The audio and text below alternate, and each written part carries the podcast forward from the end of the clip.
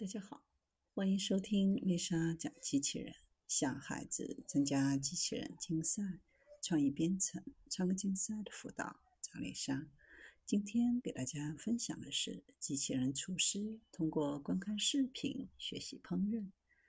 现实中，烹饪对于机器人来说是一个非常具有挑战性的问题。来自剑桥大学的机器人厨师被训练成观看烹饪视频就可以从中学习并制作新的菜肴。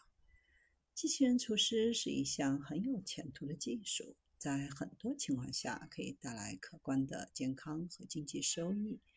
对于人们来说，通过观看另一个人做饭或者观看网上美食博主的视频，快速学习做饭。但对于机器人而言，学习这一系列的菜肴制作并不简单。团队提出的算法是基于人类厨师的视觉观察，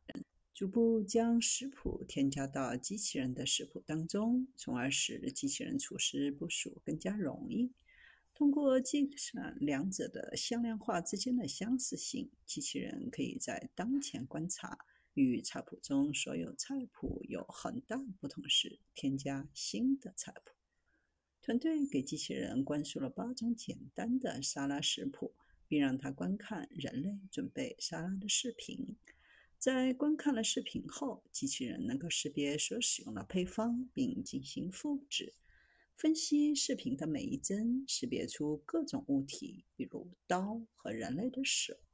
这种能力使得机器人能够推断接下来会发生什么。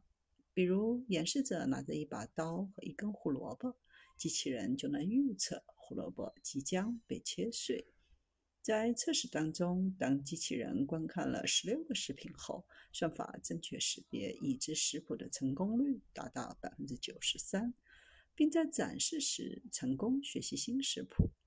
当暴露于未为其编程的第九个食谱时，机器人仍然能够完成食谱，仅仅是使用现成的神经网络来进行计算机视觉的结果。